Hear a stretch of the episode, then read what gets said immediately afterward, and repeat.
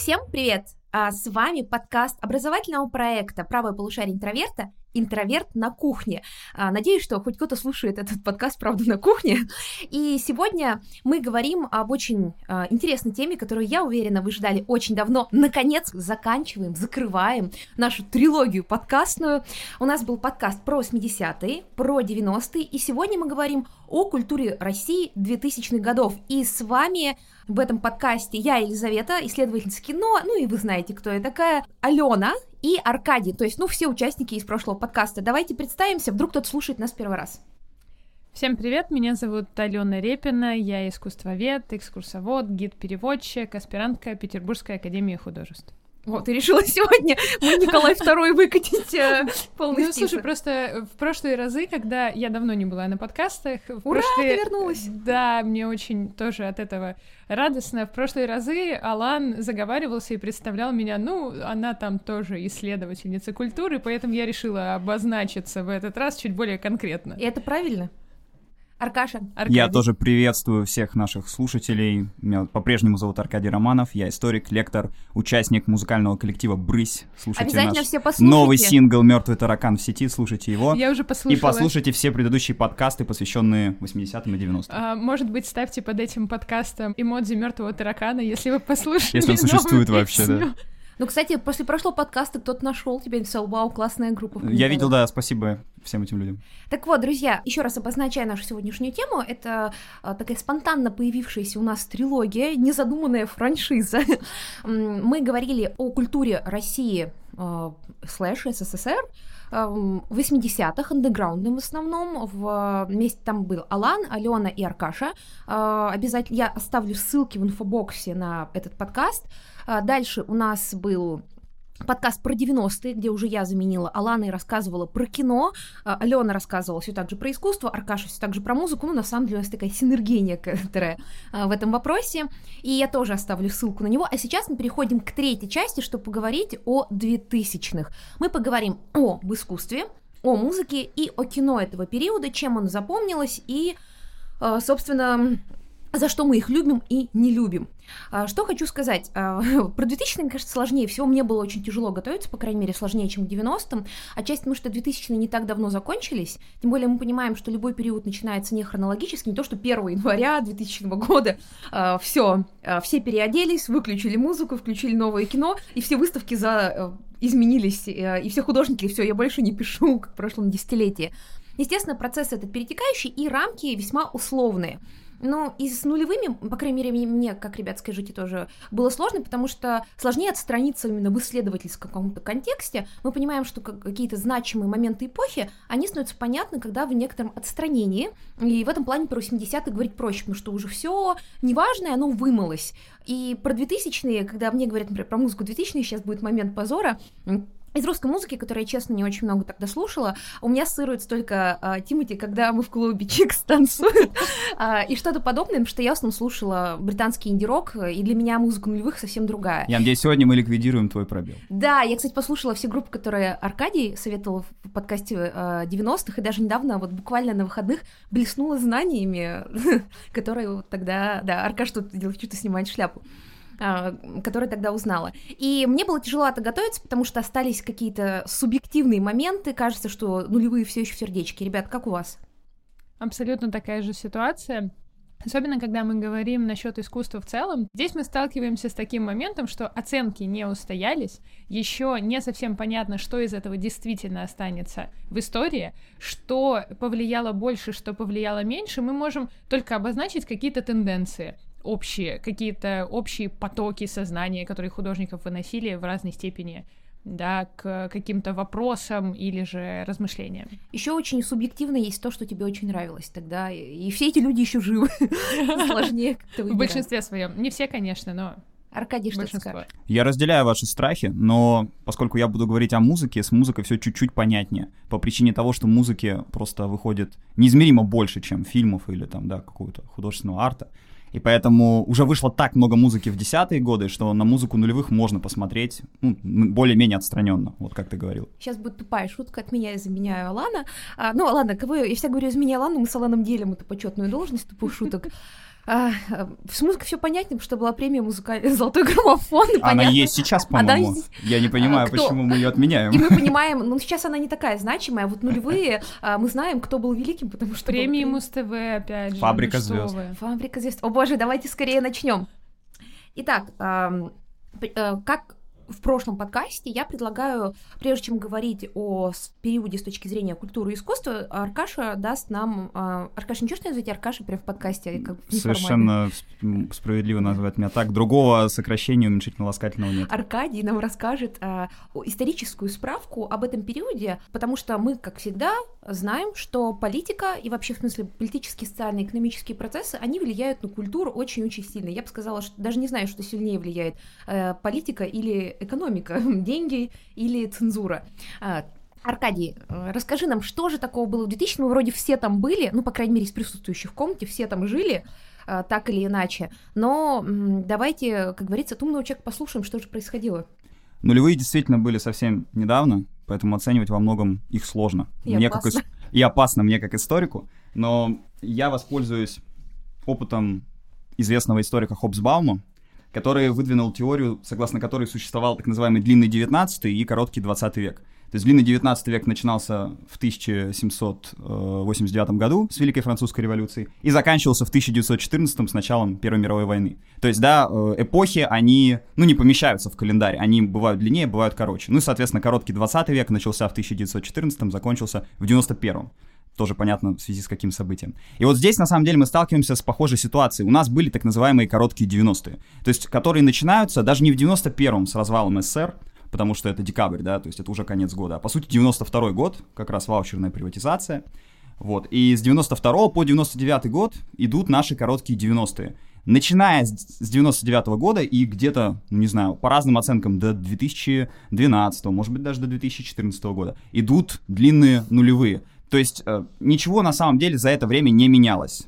Политика российская двигалась очень э, инертно, медленно, спокойно. Не менялась власть. Э, При этом происходили колоссальные изменения в благосостоянии граждан, происходили колоссальные изменения вообще, в принципе, в социуме. То есть мы начали путешествовать, да, люди начали ездить за границу. Это, конечно, там не э, Манхэттен какой-нибудь, не знаю, не э, альпийские луга Швейцарии. что, Но Таймс-сквер, это, например... Да-да-да, это что, Слушай, Таймс-сквер? ну справедливости для мы прекратили год назад путешествовать. Но весь мир прекратил справедливости ради путешествовать. А, Я имею в виду, да, что люди начали выезжать на, заг- заграничный отдых, на море, Турция, там, Хургада, Египет, еще что-то. Это то, что чаще всего вспоминают, когда говорят вот об этих сытых нулевых, да. Доллар, сколько там, 34-35 рублей. Ах, Футбольные Друзья, подождите, победы. Минуту, э, давайте паузу немного, такую как минуту молчания по доллару в 34 Да, рубля. помянем.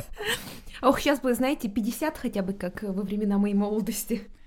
Так вот, и на самом деле как-то политически, чтобы сформировать свое представление об этой эпохе, я на самом деле просто вам посоветую книгу э, научно-популярную э, Михаила Зыгоря «Вся кремлевская рать». Это, конечно, достаточно либеральная оптика, это нужно иметь в виду, когда вы ее читаете, но с этого можно начать. Вы выучите все эти вереницы скучных фамилий, имен э, российской политики. Многие из них активны и живут до сих пор, многие из них, как Примаков, там, например, покинули наш мир, но некоторую картину вы сформируете. Одно могу сказать точно, нулевые, с точки зрения истории, да, с точки зрения каких-то процессов, это эпоха невероятно скучная. По большому счету ничего не происходило, кроме, разумеется, каких-то, да, внутренних э, потрясений, которые всегда бывают в любом обществе, вроде там э, катастроф, терактов, да, каких-то техногенных аварий и так далее. Но если не брать это в расчет, с точки зрения политики, с точки зрения там внутренней политики, внешней политики, все можно описать там буквально в двух-трех предложениях, ну или в одной книжке. Так что отсылаю вас всех к Зыгорю, а мы, наверное, продолжим говорить именно о каких-то культурных явлениях, которые запомнились в нулевые годы.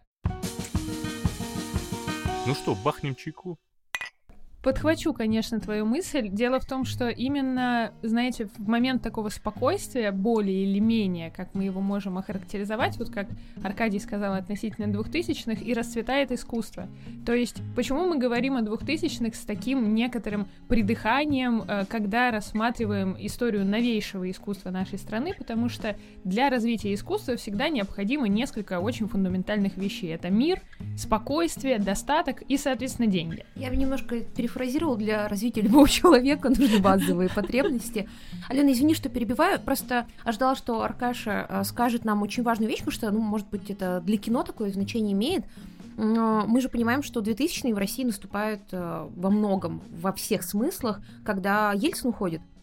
Собственно, в 99-м году Да, это и происходит. да. Тут-то и начинаются наши длинные нулевые, потому что приходит Владимир Путин. Я просто про то, что это же очень большая смена, ну, небольшая, но все равно смена курса, смена политических элит, а вследствие смена и, ну, как бы людей на местах э, в связи с культурными моментами, потому что, друзья, я, конечно, буду про фонд кино вам рассказывать дальше, и это во многом связано как раз со сменой политического курса. Я просто хотела это обозначить, и мы ни в коем случае не даем своей политической оценки здесь, просто э, если 90-е мы как раз вспоминали Ельцина, что это была, ну, невероятная э, такая, как ты сам рассказывал, эмоциональная вовлеченность людей в эту политику, то с Путиным же тоже, помните, как э, э, все были воодушевлены. Э, просто вот когда показывали избрание Обамы в тысячу... каком году это? В девятом? Восьмом. Восьмом Восьмом. Ага. году, помните, вы там показывали, что американцы просто все были невероятно воодушевлены и вдохновлены. Мне кажется, это рядом не стояло с тем, насколько был популярен Путин, насколько многого ожидали, и насколько это был большой такой эмоциональный духовный подъем э, с, вот с этой смены, потому что уходил Ельцин, который говорил, я устал, я ухожу, и действительно мы устали от 90-х, и мне кажется, да, это очень сильно повлияло и во многом м, типа, а, каким-то образом э, построила нулевые и вообще всю дискурс этого периода. Извиняюсь за вставку. Это очень правильная вставка, потому что без нее мы не можем продолжить, в принципе, весь последующий диалог. Это фундаментально важная такая основная мысль, которую мы тоже будем и через, через искусство постоянно видеть. Потому что если вот так вкратце характеризовать то, как поменялось искусство нашей страны, вот в сравнении, да, 90-х и 2000-х, то мы с вами будем видеть следующее. Мы будем видеть, что 90-е были крайне агрессивными, такими кричащими, безвыходными. Если мы анализируем произведения искусства, они примерно таковы. И а, искусство 90-х в основном было направлено на будущее, на то, а что же мы теперь будем делать, а как же нам дальше жить, а что теперь из себя представляет искусство, художник, институции и так далее. То есть это же такое рассуждение на обломках сложившегося миропредставления, да? А когда мы с вами вступаем в 2000-е, у нас будет другая ситуация. Это искусство превратится в искусство про здесь и сейчас, про те процессы, которые прямо сейчас происходят. В этом отношении, раз уж мы вспомнили с вами Ельцина и Путина, я вам посоветую посмотреть одну очень интересную работу, которая лично меня очень порадовала с точки зрения ироничного накала, а, которая очень хорошо показывает вот эту вот воодушевленность в определенной степени части населения нашей страны от смены политических активов, да, это работа Андрея Логвина «Я, нет, я». Я уже Лизе до подкаста рассказывала про эту прекрасную работу, ей тоже она очень Отчасти понравилась. поэтому я решила, что надо все-таки ставить про смену президентов. Представьте себе, значит, Андрей Логвин показывает следующую работу. Два экрана. С одной стороны, на экране транслируется фрагмент, вырезанный из одного из выступлений Владимира Владимировича, где он говорит «я», а с противоположной стороны, на другом экране, лицо самого художника, который отвечает ему как бы в диалоге «нет, я». И вот эта композиция как бы существует в такой синергии и постоянно повторяется. А как вам такой арт-объект, и захотели ли бы вы его увидеть в реальности, пишите, пожалуйста, в комментариях. А в целом, я думаю, что вот это, наверное, и будет одним из таких векторов, которые мы наметим с вами в искусстве 2000-х. Оно политизировано, то есть оно с политикой связано очень тесно, но оно при этом политизировано очень мягко, то есть здесь мы не увидим таких же агрессивных выкриков, какие видели у Олега Кулика в конце 90-х, когда он бросался в образе собаки на машины и на всех проходящих мимо людей. Даже сам Олег Кулик в 2000-е годы, это уже совершенно другой художник. Это художник, рассуждающий там о бессмертии, о вечности, о том, что такое искусство и останется ли оно в музее, и вообще в чем наш мир Подтверждает происходит. тейк о том, что художник не должен быть голодным. Тогда он и не будет голым тогда в бросаться. его случае. И он не будет бросаться на людей. Это просто надо видеть. Фотографии хотя бы. Алена искусствоведческий стендап. Слушай, есть, есть э, уже такая Друзья, если у вас хотите искусствоведческий стендап от Алены, а она действительно много оставляет за кадров нашего контента, то пишите нам, мы с удовольствием реализуем ваши желания. Почему бы и нет? И вот эта идея политики в искусстве, она во многом очень показательна. То есть, да, мы начинаем рассуждать о том, а что же происходит с нами прямо сейчас, где у нас теперь искусство и на что ориентироваться. И в этом отношении очень сильна в искусстве также тема ностальгии. То есть эм, очень многие художники начинают обращаться к темам, которые им ближе всего, но темам, которые связаны с прошлым. Э, собственно, для кого-то это будет возвращение к Российской империи, для кого-то к СССР, и не критическое осмысление, а такое именно воодушевление от возвращения к СССР. В 90-е это было невозможно, в 2000-е это стало возможным. А для кого-то это рассуждение на тему сегодняшнего дня. Слушай, а у меня вот вопрос я а, по поводу 2000-х. А, у меня с искусством не так хорошо, как у тебя. Мне кажется, в работе здесь я узнала большую часть своих э, каких-то познаний, тем более про современное искусство. У меня вопрос, мы не говорили про него в 90-е, но я, вот, например, из современного искусства, связанного с Россией, а, знаю ну, во-первых, я знаю, как любой, любой человек, э, такая Марина Абрамович, основа про современное искусство, хотя она уже давно не про современное искусство. Но она и не про Россию, понимаю. она же У меня вопрос. Я, например, очень много слышала в нулевых э, и в десятых про Пиперштейна. Вот э, я знаю, что это очень медийная личность, но мы знаем, что часто человек, который очень медиен, из, из, ну, о нем слышали люди, которые не совсем внутри индустрии, он часто не может иметь не такое уж большое значение для индустрии внутри. Вот что ты можешь сказать про Пиперштейна? Смотри, тут э, вопрос не в том, как к нему относятся искусствоведы, а вопрос в том, останется ли это в фокусе истории впоследствии, то есть насколько вообще велик его вклад в развитие искусства сейчас. Я бы не сказала, что это основополагающая фигура для, в принципе, всего искусства, знаете, 90-х, 2000-х. Я, возможно, здесь пойду в разрез э, совершенно с огромным количеством более именитых исследователей в лице, например, того же Бориса Гройса и так далее. Ему очень большую роль отводят именно в контексте московского концептуализма, который перерастает в российское современное искусство. То есть, да, если вы посмотрите его работы, они связаны не только с тем, что он создает такие как бы иллюстрации с подписями, и иллюстрации эти довольно пространные, их можно очень по-разному толковать, они такие подчеркнуто глубокомысленные, как будто бы, но при этом там он постоянно говорит о том, что за заимствует дальневосточную философию, там уходит несколько в религиозные основы совершенно другой культуры нам, как бы и свойственные, и несвойственные одновременно, противостоит со своей группой медгерменевтика с 80-х годов западному миру и его влиянию, но, ну, вы знаете, это не то, чтобы для меня, по крайней мере, да, это не то, что является уникальным то есть я бы об уникальном в контексте искусства 2000-х годов говорила не об этом. Ну, извините, вот э, мифотворчество которым занимается Павел Пиперштейн относительно собственной персоны, а там есть некоторое количество мифов, которые он продвигает в художественное пространство и поддерживает в своих мемуарах, там, в А самый ходовой какой из них, вот что он больше всего продвигает о себе? Я не знаю ничего просто о Пиперштейне, мне... Ну, Пиперштейн просто стоит, знаешь, говорит, как говорится, э, есть такой анекдот по России, мы стоим одной ногой в темном прошлом, другой ногой в светлом будущем, посередине у нас настоящее. А вот Пиперштейн намного стоит в литературе, другой философии, где-то вот э, ну, на, на границе этих моментов он mm-hmm. находится в искусстве, как я понимаю, но после слов Ален захотелось удалить из своего, со своей страницы ВК фотографию с выставки Бэпперштейна в гараже, где мне стало как неловко. Ну ладно, мне простительно, я не искусствовед, э, я поняла на самом деле, что да, я почему и спросила, потому что ну очень много медийного шума про него, и, конечно, всегда хочется спросить про то, о чем Сейчас ты я чуть-чуть тут договорю. У, у него, в принципе, так нельзя вывести основной главный тезис, но можно так подытожить, в принципе, творчество более-менее в краткую, емкую фразу.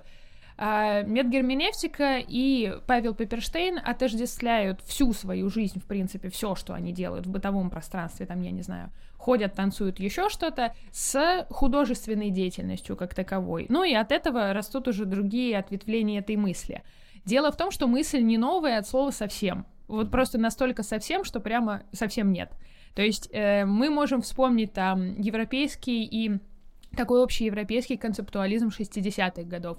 Мы можем вспомнить э, русский авангард. Э, мы можем вспомнить, да, еще, э, окей, искусство и ремесло, движение 80-х годов в Англии, да, связанное с дизайном полностью всей нашей бытовой среды и средствами художественного видения. В общем, И для меня поэтому такое явление, как Павел Пепперштейн, не является именно, знаете, таким новым. То, что вот нам именно 2000-е принесло, это скорее такое вот полномерное развитие одних и тех же идей через Илью Кабакова, прошедших, и вот продолженных, соответственно, уже Пепперштейном. Мне вот лично больше всего нравится в искусстве 90-х такое явление, как нон-спектакулярное искусство. Давайте я объясню вам, что это такое. Можно помедленнее. Я напрягся в этот момент. Если герменевтика до этого я понимала слова, то здесь уже мы в какой-то... Можно я пойду, ребят? Нет, я сейчас вот про это расскажу и умолкну на некоторое время, чтобы вы могли с этим сжиться и как-то это осмыслить. Смотрите, в чем заключается философия этого искусства? Это художник в основном Анатолий Смоловский, который работал с перформансами, притом с перформансами подчеркнуто простыми. То есть, вот чтобы вы представили, была выставка Арт Москва, он там раздавал всем пришедшим, кто хотел, бесплатно мешки с углем. Зачем? Чтобы у каждого был м, мешок с углем. Помните это? Если у него финансирование, он знает, знаете, сколько мешок угля стоит? Помните эту шутку э, «Мужик, у тебя есть изолента?» Нет, держи изоленту. Вот, вот это примерно такого же уровня деяния. Это мем с пингвинчиком. Может быть. Вот я не знаю. Есть такой мем с пингвинчиком. Я верю тебе, я верю. Друзья, рубрика давно не было. Лиза пересказывает протухшие мемы. Ну, про изоленту это тоже вообще ни разу не новый, ладно. А у него философия какая? У нон-спектакулярного искусства есть э, манифест очень простой, очень непритязательный. А, Важно что? Важно создать такой объект, который будет находиться в пространстве галереи, но вы его опознать можете не сразу. То есть вам нужно приложить умственное усилие, чтобы понять, что это не э, знаете, там технический какой-то объект, вот как в о чем говорят мужчины было, да, это арт-объект, туалет не работает, или это туалет не То работает. есть это квест такой, да, некоторый? Да, то есть э, вам нужно опознать это произведение искусства, а потом, когда вы его опознали, вы уже начинаете его же как произведение считывать просто в своей обычной жизни. Пример. Его работа, которая называется No Future. Знаете, как выглядит? М. Это э, швабра, а рядом ведро, наполненное водой, которые прислонены просто к стене. И из-под ведра звучит песня Sex Pistols No Future. И мы все прекрасно понимаем, как бы о чем, о чем здесь разговор. Просто в целом о безысходности, о каком-то разочаровании, об этом, обо всем. Но если вы приходите в галерею и не прислушаетесь, например, что там что-то звучит, или просто посмотрите на это ведро с водой и на эту швабру, вы можете прийти к выводу, что просто уборщица их забыла. Это не произведение искусства. И вот такое искусство, которое прямо интегрируется в нашу реальность и изображает ее через обыденные предметы, оно мне лично гораздо ближе. Потому что это, знаете, как мы очень долго в искусстве на протяжении 20 века уходили от реальности как можно дальше. А тут получается все ровно наоборот. Мы возвращаемся к жизни, к тому, что происходит прямо сейчас. Предлагаю по чайку. Блин, а я бы вцепился, кстати, в другой момент, о котором ты говорила, то есть это напоминает что-то интерактивное, да, некоторый такой квест. Я сейчас задумался, так все нулевые, это была одна большая игра. Мы ходили все, значит, в компьютерные клубы, да, у кого был там, о чудо, какая-то, может быть, видеоприставка или компьютер, да, к нему ходил весь двор просто играть, там все дружить с ним пытались и проходить там эти игры совместно. Потом была целая индустрия э, русских компьютерных игр, она ведь тоже появляется именно в нулевые, да, это и космические рейнджеры, и украинская игра Сталкер. То есть снимаются даже фильмы какие-то, ну, не очень, по-моему, качественные, но начинает как-то обсуждаться тема интернета, тема компьютерных технологий, тема IT в... Но мне кажется, это все-таки начинает, но мне кажется, таким-то а, значимым, а, значимой характеристикой, это становится именно 2010-х годов. А, тут я именно с точки зрения того, как а, компьютерные игры переходят в кино, и кино переходит в компьютерные игры, это все-таки... А это с опозданием произошло, Но видишь? это уже в 2010-х происходило, этот процесс до сих пор очень активно развертывается. 2000-е стали новым миллениумом, 21 веком, мы все боялись матрицы, а вот в России мы как будто бы вообще к этому пришли буквально уже к десятым годам, потому что я вот когда про кино буду говорить, в искусстве была какая-то была какая-то тематика, связанная с компьютеризацией, с интернетом, или это была нишевая все-таки история, массово она никого не затронула? Я бы не сказала, что это было на постоянной основе, это было скорее эпизодически. То есть из того, что я могу вспомнить вот так сейчас очень резко, и из того, что прямо хорошо запомнилось, на выставке, посвященной 2000 годам, в 2018 году в Третьяковке как раз э, была работа Анны Желудь. Что представляет собой ее работа? Это как бы векторная графика, которая отрисована была на компьютере, а потом нашла физическое воплощение в скульптуре. То есть это гинекологический кабинет, очень личная, очень драматичная история. Ну, так скажем, ладно, не, не для всех драматичная, конечно, но очень личная, Кажется, интимная 9 из 10 история. женщин, которые были в российской поликлинике, это драматичная история. Вот, значит, он отрисован изначально на компьютере в каком-то виртуальном пространстве, а потом он не напечатан, а именно создан, но он прозрачный, то есть там только контуры сделаны из металлических прутьев. И видите, получается как, что у нас есть первоисточник из виртуального мира, потом эта композиция переходит в физический мир, но остается виртуальный, потому что прозрачный, потому что там нет никакого наполнения, то есть это только конструкции из предметов. А это работа именно из 2000-х, да? Да. О, Это прикольно. начало 2000-х годов. То есть, но это редкий случай, когда у нас эту тему прямо вот э, активно используют. У нас были популярны э, больше, более широкие вопросы. Например, там, как нам осознавать там тоже советское наследие, как нам приспособиться к жизни в офисе. Там офис воспринимался тоже в- у группы АБЦ, например, как отдельный такой микрокосм. Я здесь вспоминаю просто Ленинград. Ты не такой, Да, не да, такой, как да, все. да, так оно же все об одном и том же. А, кстати, хотела задать вам вопрос про ностальгию. Помните, мы говорили в прошлом подкасте, что... Ну, в прошлом подкасте, в смысле, про 90-е, что сейчас дикая ностальгия по 90-м. Но ведь, знаете, есть дикая ностальгия и по нулевым. Она возвращается уже несколько лет, как а, в моде это чувствуется. Смотрите, я сейчас понимаю, что сейчас я внесу такой момент в этот серьезный разговор, где Алена нам такие искусствоведческие, какие-то серьезные моменты рассказывала. Э, Возвращается джинсы с низкой посадкой, сумки, багеты. Ну, я думаю, если вы недавно ходили в магазин, заметили, что как-то многовато вещей из вашего юношества или детства они вернулись. А, в кино появляется очень мощный откат к 2000-м. Я вот не знаю, насколько в музыке, но, по крайней мере, по тому, как исполнители и исполнительницы выглядят, я тоже вижу очень сильные, как говорится, вайбы 2000-х годов.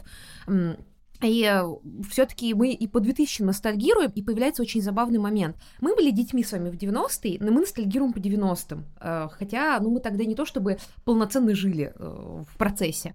По 2000-м я, например, ностальгирую меньше, у меня уже очень много личного к этому периоду, но я заметила, что дети, рожденные в 2000-х, те, которые были маленькими в 2000 Повторяют нашу историю. да, повторяют 90-ми. нашу историю, потому что я вижу очень много в соцсетях по знакомым, что они там вспоминают ранеток, еще что-то, вот те кадетства, те самые элементы 2000-х, о которых я, наверное, хотела бы забыть скорее, а для них это приятный эпизод детства. Ален, ты не видишь такого по своей там сестре, например, у тебя же сестра младшая есть? Или она Слушай, слишком ну, у меня маленькая? сестра слишком маленькая, она А. все-таки. Она уже по десятым будет ностальгия. Да. Да, ей 12 еще. А, ей еще да. рано ностальгировать. Но я вот заметила, по крайней мере, по людям, что для них это вот какое-то детство, как для нас улица Сезам и Киндер-сундучок, если вы помните такое. Я бы Да. тут хотела перевести стрелки на Аркадия. Ну, наверное, начать стоит с сайта, которым сейчас немногие помнят, но на самом деле, который имеет отношение ко всему актуальному хип-хопу, который сейчас э, существует. Это сайт hip-hop.ru. Это был сайт энтузиастов, э, где первое время сидели там несколько сотен человек, потом несколько тысяч человек, которые увлекаются рэпом и которые хотели бы услышать, а что в жанре хип-хоп делают на русском языке. Там проводились локальные батлы, онлайн-батлы, естественно. То есть эти люди могли никогда друг друга в глаза не видеть, но они соревновались, ну, грубо говоря, это был такой конкурс песен, кто лучше э, выпустит песню на заданную тематику. Были жюри, были даже какие-то импровизированные, не очень, э, я думаю, большие суммы в виде призов. Ну и достаточно назвать пару имен людей, которые вот участвовали в таких батлах на сайте hiphop.ru. Э, Их назвали форумчане, да, то есть это были ребята, которые слушали рэп и могли оставлять там какие-то записи на этом сайте, с кем-то спорить, с кем-то ругаться, отправлять эмодзи. Э, Например, Noise MC, например, Оксимирон. Э, То есть э, люди, которых сейчас просто без них вообще невозможно представить русскую музыку, даже шире музыку, да, не только хип-хоп. Вот в нулевые это были просто ребята, которые, ну, так сказать, по интересам пытались себе найти друзей или врагов, или единомышленников через социальную сеть, через интернет. А хип-хоп.ру, сайт хип-хоп.ру, это, разумеется, была в первую очередь социальная сеть. То есть люди там знакомились, люди там ругались, ссорились, организовывали музыкальные коллективы и так далее. Соответственно, раз я заговорил про рэп, то я продолжу. Нулевые — это его, как бы, как сказать, э, точка наивысшего разгона, да, то есть сейчас э, рэп это уже мейнстрим, сейчас хип-хоп это в принципе самая ходовая, основная музыка, которая существует не только э, в русской поп-культуре, но и в мировой. В нулевые появилось все то, благодаря чему это вообще возможно. Нулевые это группа Каста, да, это альбом громче, Адесл. громче воды, тише травы. Разумеется, это первая звезда русского хип-хопа Децл. Я говорю не только о песне «Вечеринка у Децла дома», которую наверняка все помнят, а я говорю про такую интересную песню, как «Письмо». Когда она вышла, многие считали ее вторичной, потому что по сюжету она повторяет немножко повторяет песню Эминема Стэн. Э, Песня Эминема Стэн это 2000 год ровно, а письмо Децла это 2001 год. И там такой же сюжет примерно, что фанатка из какой-то провинции пишет своему кумиру, ну, в данном случае Децелу, э, что так и так, я очень люблю твой рэп, у меня тут очень жесткая социальная среда. И вот дальше, если Эминем, да, у него была именно личная история, что фанат сходил с ума из-за того, что хотел познакомиться с Эминемом и в итоге причинил очень многим людям страдания и боль из-за того, что он просто поехавший был, да, на артисте, то Децл развивает на самом деле глубокую социальную проблематику. У него девочка пишет в письме, если скинхеды из которых наполовину состоит моя школа, узнает, что я слушаю музыку хип-хоп, они меня побьют. И я бреюсь на лысо, чтобы они ко мне, типа, не, не приставали.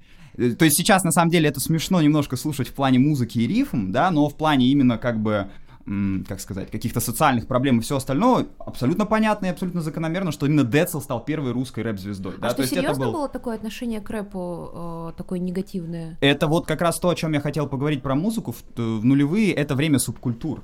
Тут не то, что негативное отношение к рэпу, тут негативное отношение одной субкультуры к другой. Были панки, были металлисты, были рэперы, были, там, не знаю, люди, которые слушают регги, были скинхеды. И это все были люди, которые могли учиться не просто там в одной школе, а в одном классе. Подожди, а как же Эма?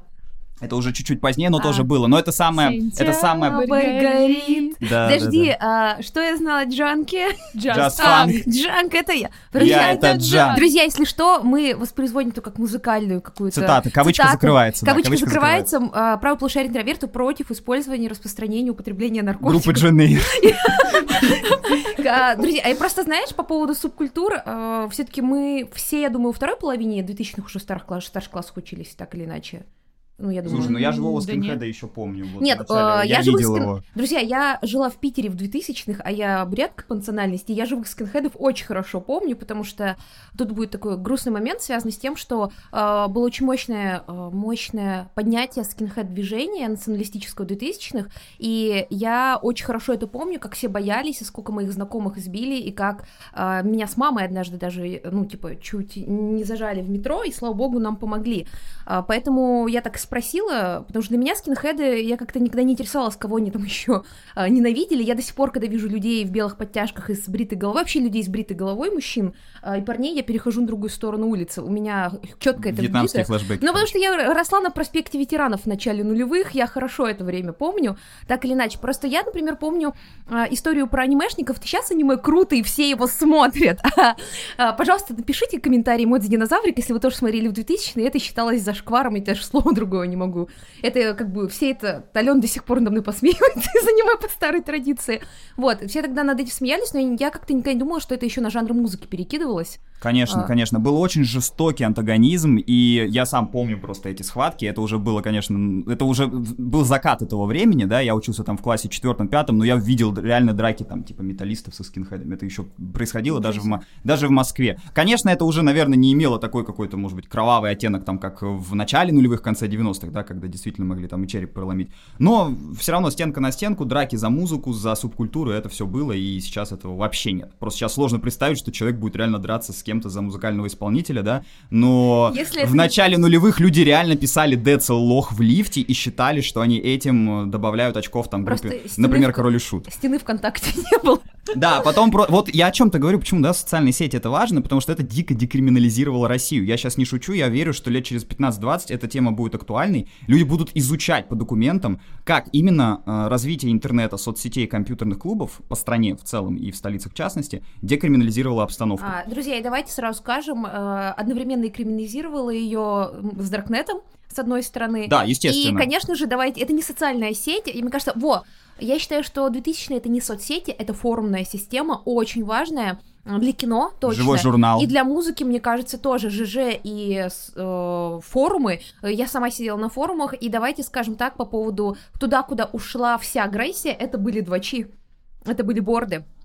Ну, в конце нулевых и начале десятых. Хотя это скорее тоже про десятую уже история. Сейчас все в Телеграм переползло. Но вот Telegram это что-то вроде того, чем являлось ЖЖ в нулевые, но все равно, конечно, не похоже. И, наверное, завершая тему хип-хопа, вот мы так жонглируем, да, между э, скинхедами и рэперами, я должен сказать про еще очень важную веху. Если Децл это была первая звезда русского рэпа, если Каста это была первая звездная группа русского рэпа, то в 2004 году появляется, ну, наверное, самая значительная самый значительный хип-хоп артист вообще за всю историю русского рэпа, это группа «Кровосток». Чем интересна О, группа «Кровосток» и «Кровосток». почему про нее важно поговорить сейчас? А, Во-первых, «Кровосток» — это и есть то, что олицетворяет нулевые. Это и есть группа, которая реально осмысляла 90-е и, конечно, осмысляла оптикой нулевых годов, да, то есть если мы берем лирического героя любой песни «Кровостока», что бы там с ним ни происходило, какой бы сюрреализм, насилие, э, какие-то смешные истории иногда анекдотичные, да, но это всегда взгляд на э, прошлое с позиции «вот раньше это было лучше». Раньше мы делали, как процитирую, собственно, Шила из Кровостока, э, то, что мы делали, было в натуре искусства, а сейчас только сопли.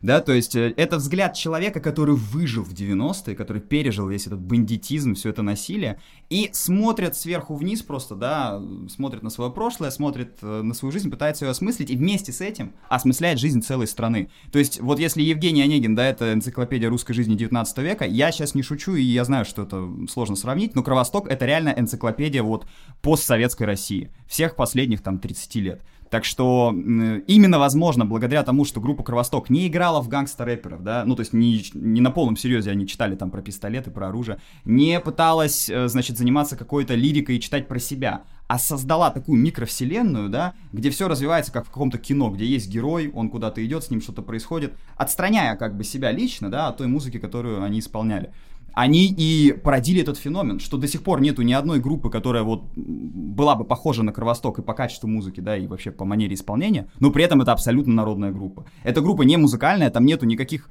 припевов, э, которые бы, да, рас- на распев пелись, да, как-то красиво, сладкоголосо. Все песни с матом, все не радиофрендли, их на радио нельзя было никогда включить. И, тем не менее, культовый статус у группы, там полные, э, там, да, многотысячные залы до сих пор на нее ходят. Так что я думаю, что в то, что в хип-хопе произошло, вот именно благодаря интернету, это Кровосток. Потому что такие группы, как Кровосток, вообще смогли быть, они смогли распространить свою музыку по всей России именно в цифровом виде. Думаю, позитивно. Слушай, а да, вот а, про стакан рэп- всегда наполовину полный. Да, у меня всегда ассоциация с рэпом. Сейчас, э, конечно, люди, э, вы меня, может быть, осудите, но у меня ассоциация, а, ну, во-первых, с Тимати.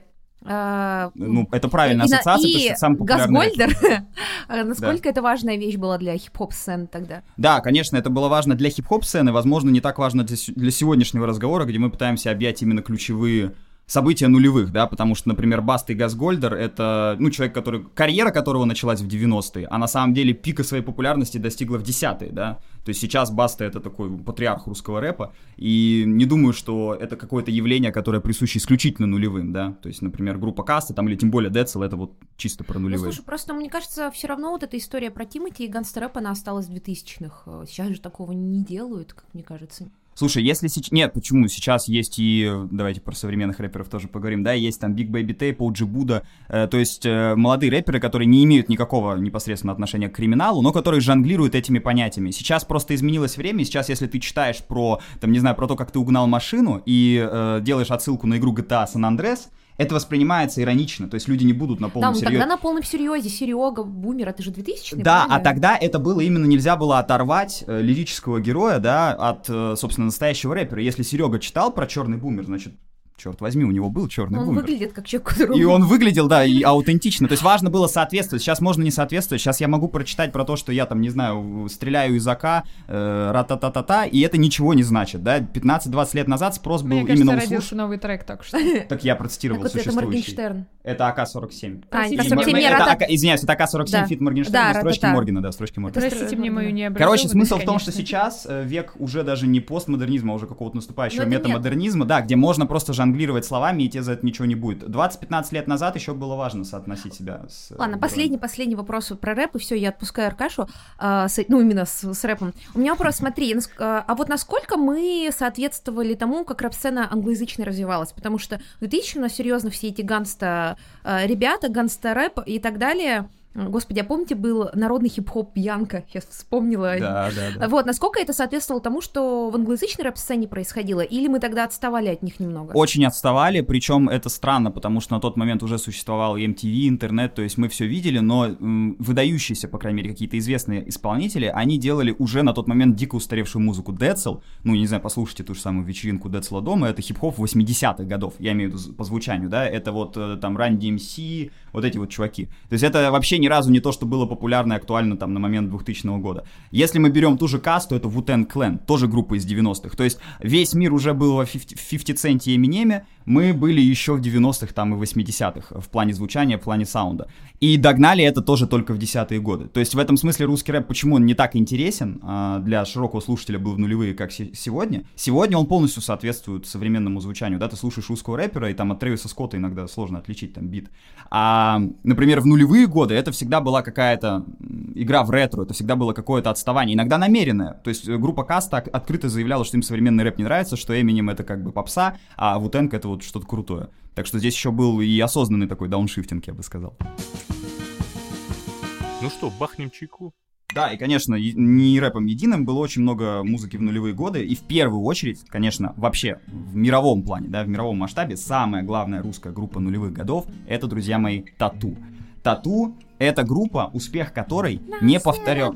Совершенно. И последний на данный момент по, так, вот, по масштабу. По масштабу. Я имею в виду, что, конечно, были какие-то там песни, которые выстреливали, клипы, но артиста целиком и полностью, вокруг которого сложился бы культ, извините, в Азии культ вокруг тату, да? Я смотрела передачу по СТС «Тату, тату в Поднебесной», Тату да? Э, странно, что называлась Поднебесным, что они были в Японии. Ну, это я тоже не понимал никогда. Я Потому что Поднебесная — это Китай, если. У нас есть страна утренней свежести Корея, да, страна да, да. восходящего солнца, Япония, и Поднебесная — это Китай. Да-да-да. Очень странно. Россия, полная расовых клише, нулевые, ей! СТС, СТС. А, СТС, да. Но это было то время, когда у нас, простите, Пьер Нарцисс пел песню «Шоколадный заяц», всем норм было, так что... Да, сейчас бы заканчивали, парни. Да. Ну так вот, и Тату — это успех, который не повторен до сих пор, потому что эту группу реально до сих пор помнят, э, знают на Западе, знают на Востоке, знают везде. И я думаю, что Тату сделали то, что, это будет, мне кажется, правильное сравнение, то, что сделали Рамштайн для Германии. То есть, что сделали Рамштайн, что сделали Тату? Это группа, которая взяла все самое, с одной стороны, запретное и такое какое-то, ну, опасное, да, что есть э, из какого-то облака тегов, реализовала это в музыке и выстрелила на весь мир. То есть Рамштайн сделали то, что стеснялись делать немецкие группы на протяжении десятилетий до них, да, взять, соединить вот эту тевтонскую жесткую такую эстетику, эстетику тоталитаризма с актуальной какой-то политической, социальной повесткой. При том, что группа абсолютно левая, да, все песни у них левые, их постоянно обвиняли и в нацизме, там, и до сих пор, наверное, обвиняют, и так далее. И вот стату я к чему просто веду, да, смотри, статута такая же история произошла, потому что они взяли тему, с одной стороны, ну, посмотрите, клип нас не догонит, да, гигантская фура на грузовике, убегающие а, девчонки с имиджем, да, с образом лесбиянок, школьницы, с тоненькими, ангельскими, такими славянско-русскими голосками. Причем, почему говорю славянскими, есть потрясающая песня у ранних тату Югославия. Просто послушайте, у меня сердце крови обливается. Это песня, посвященная вот войне, в, на, войне НАТО в Югославии. Конечно же, песня, где жалеют югославов, сербов. Вот, и это все соединяется с диким актуальным саундом в духе Prodigy, My Chemical Brothers, да, то есть такой ну прям трип-хоп плюс э, британская электронная сцена, и все. Это вот компоненты, которые нужно было объединить, потому что это одновременно, одновременно говорит что-то и о России для всего мира, и одновременно это актуально. То же самое сделали в Германии Рамштайн. Посмотрим, мне интересно, будет ли когда-нибудь в России по похожая по смелости группа, да, которая, разумеется, была продюсерским проектом, разумеется, за девчонками стоял Ваня Шаповалов, и саунд-продюсеры многочисленные. Но самое главное, вот эта формула мне интересно, сможет ли кто-нибудь э, пойти на риск и повторить это. Собрать. Это должна быть другая группа, это не должны быть тату номер два, да? Но это должно быть что-то настолько же смелое, что будет играть с русскими архетипами, да, с архетипами о России, которые, безусловно, в песнях тату воплощены полностью вообще. Ну, тут хочется заметить немножко про Шаповалова, Шаповалова, что сейчас как раз очень много критики по отношению к тату, связанной с эксплуатацией ну, во-первых, девочек, потому что mm-hmm. какие-то жуткие истории их рассказывали, когда подросли. Да, да, да, да. Это ужаснейшая история. Во-вторых, uh, ну, мы должны понимать, что 2000-е это в музыке, кстати, намного ярче выразилось, чем в кино, например. Еще не было такой жесткой цензуры, и ну, музыка в 90-е, в 2000-х была куда более комфортным местом для, э, ну, как сказать, ЛГБТК плюс сообщества, квир-сообщества. Но это же, по сути, такая эксплуатация э, вот этого образа девочек, э, девочек-лесбиянок, при этом они это ими и не являлись, и очень много критики. С одной стороны, это вроде бы очень была крутая тема, что она поднималась, а с другой стороны, это была история про то, что, ну, на этом деньги зарабатывался, такой, такой розовый капитализм, и тут очень... И он же в интервью говорил, что он выбрал, по сути, вот этот образ, потому что он видел, что тема лесбийского порно очень популярно э, среди мужчин, но это как бы очень-очень неэтичная концепция, и что иронично, тату в итоге не у мужчин была популярна, а именно у женщин, то есть пытаясь э, эксплуатировать женщин, он как-то для них что-то новое сделал, что мне кажется иронично. Слушайте, а можно ли это все увязать воедино? Мне тут какое рассуждение посетило. Вот смотрите, тату, женские образы таких типа, ну, не, я бы не сказала сильных и независимых, да, но вот э, девушек, окей, назовем их самодостаточными, да, тут же мы ставим Ар- Арбенина, Сурганова, Земфира. Земфира. Можно ли сказать, что типа, ну это 2000 и все, в принципе, конечно, да? Конечно. Можно ли сказать, что это такое больше общее плато, а, когда у нас, грубо говоря, э, стрелочка начинает клониться в России в сторону женского мира? Ну, у нас вообще Во цвели... всем мире. Во всем Ладно. мире она начинает Нет, ну я Выражаясь, просто... да, почему языком именно- Мао, по-моему, цвели все цветы. То есть, да, у нас в нулевые цвели все цветы. У нас была Земфира, но у нас же были и провокативные, абсолютно провокационные тату. Хотя Земфира по-своему тоже У нас были ромашки. Да, у нас были Привет. потом и ранетки, то есть у нас были вообще... Что за ромашки, можно для Девчонки на- Привет, ромашки. Это песня Земфиры. Тур-тур. А, все, я думала, группа С ромашки. ее лучшего альбома, кстати говоря, Земфира Земфира 1999 Это год. просто. Это, к сожалению, 90-е календарно, но, как я уже сказал, да, теория длинных нулевых. Нулевые начинаются в 99-м, поэтому, друзья, слушайте Земфиру. Первый альбом, вот это, это нечто. Ладно, и последнее. А вот, ну, мне кажется, по поводу женского, во-первых, в принципе, в 2000-е Ох, не хочется отдельно это сейчас все перекопать, это будет очень много времени занимать, но, в принципе, а, женщины становятся более заметными не только в России, по всему миру, Мгм. начинают какая-то... Давайте сейчас на самом банальном примере расскажу. В 99 году уходит «Секс в большом городе». Мгм. А «Секс в большом Мгм. городе», как бы, я не очень люблю этот сериал, и к нему очень спорно отношусь, но, тем не менее, для своего времени это была революционная история, там, где а, женщины, которые не являются конвенционально все привлекательными, обсуждают женские проблемы, и мне кажется, это идет повсюду. А по поводу того, что появилась Зефира Арбенина, если не ошибаюсь, Арбенина, так кстати, открещивается от своего статуса ЛГБТК статуса. Но там, видишь, как бы тут суть не в статусе, а суть в том, как это воспринимается. Хорошо, окей, Я, как- бы- я да. чисто Эту с тему этой- вообще Да, обсуждали. по-моему, Да, да, да. единственный, кто из всех этих вышеуказанных артистов, да, и кто к ним, кого мы не вспомнили, кто не открещивается, а поддерживает, такая наша Леди Гага, это Лолита, которая тоже является продуктом 90-х, 2000-х.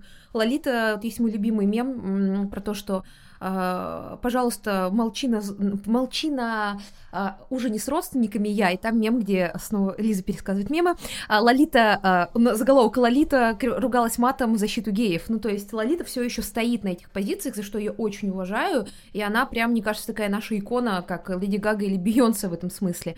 Так вот, просто цензура в 2000-е, мне кажется, в музыке и в кино отсутствовала. Скрепы стали появляться только вот ближе к второй половины и усилились после кризиса 2008 года, когда необходимо было найти какого-то врага. А, И этим врагом, ну, стало все, что не отвечало семейным ценностям. А в 2000-е там что только не происходило-то, и тем 90-е, 2000-е на сцене. А про музыку там же очень много такого было, и вспомните, на самом деле, я просмотрела клипы начала нулевых, ты, там, там много интересного происходило, сейчас такого не делают, ребята. Я, кстати, когда хотел про тату поговорить, я ведь еще и о феномене клипов э, хотел упомянуть, потому что тату это группа, сформированная визуальным языком полностью, полностью. То есть представить тату без клипов нереально вообще. Э, Клипы дополняли их песни, и даже сейчас вот я ехал сюда, э, разогревался, слушал как раз 200 по встречной, и я должен сказать, что у меня в голове вот прям шли клипы, хотя я совершенно не клипового мышления человек, то есть у меня музыка всегда в отрыве идет от визуального ряда, но в случае с тату это просто нереально сделать. Все смотрели MTV, все смотрели Муз-ТВ, мне кажется, до сих пор э, клипы того периода. Очень сложно, мне кажется, сейчас людям, которые не жили тогда, понять, какое значение клипы тогда имели, потому что сейчас очень быстро сменяется контент в соцсетях. Ну, окей, вышел, Сейчас клип легко снять. Да, легко снять, легко посмотреть, а раньше вообще-то у тебя, ну, это, допустим, стандартный набор 20 клипов крутился месяц по телевизору.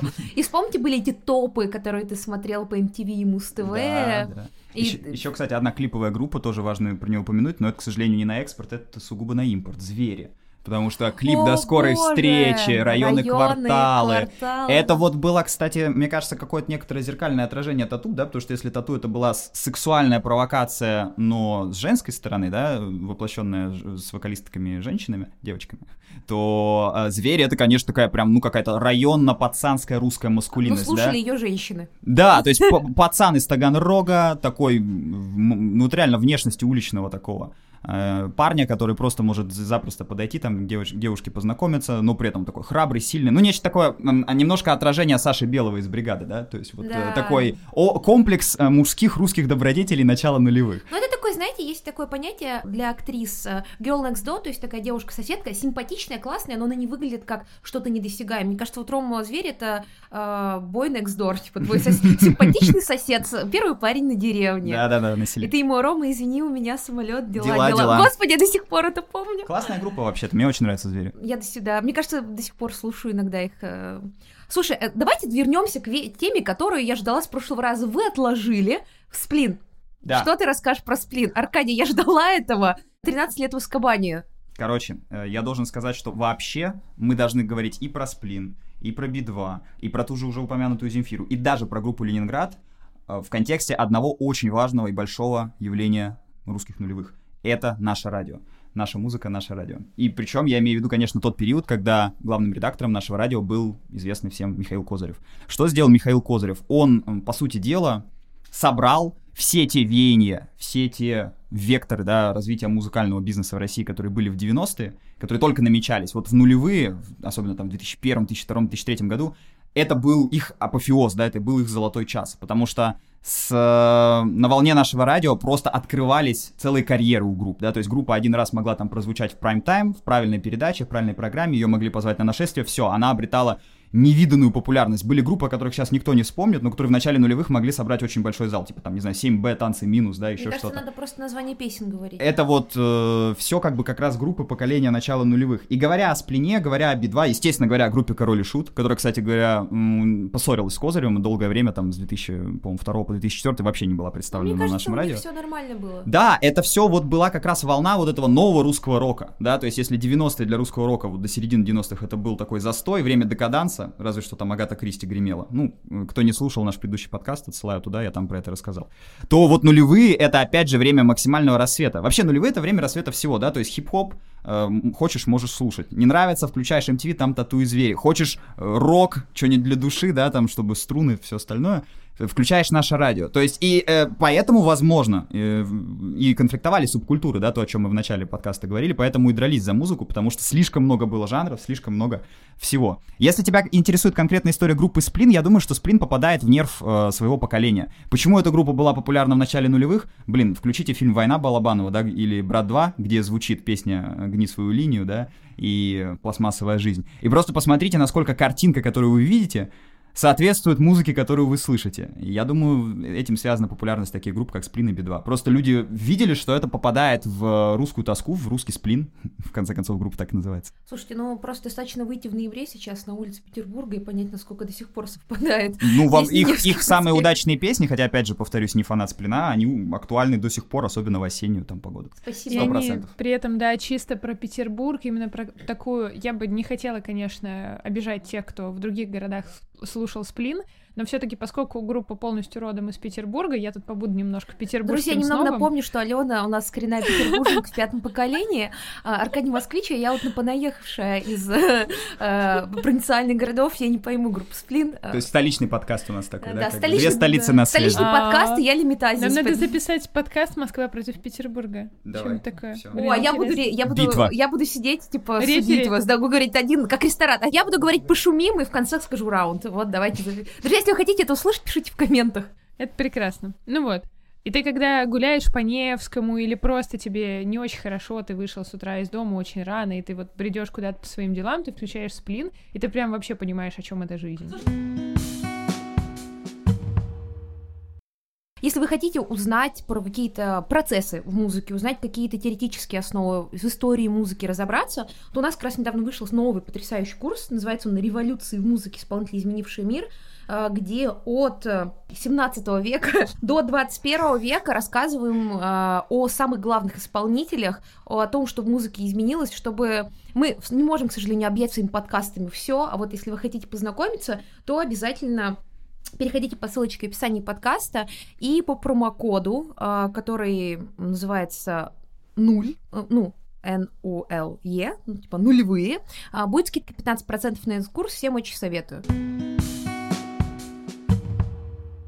Хочу немножко закольцевать, наверное, тему сплина, потому что все-таки не для всех он ассоциируется именно с грустью, тоской и разочарованием от окружающего мира, А наибо... ну, вот одной из самых популярных песен стала же все-таки песня «Орбит без сахара», а она пусть и такая пронзительная, но все-таки более, там депрессию, позитивной. в смысле позитивно? Ну, она пози- Она ходила неё голой на улицу, она ходила голой на лестницу, она хотела даже Это повеситься, поется веселенько. но Это институт как. Достоевского читать. Я бы сказал, в каких случаях человек просит жвачку, но не буду. Так, давайте так, самое позитивное. Блин, ладно, я в общем не к этому.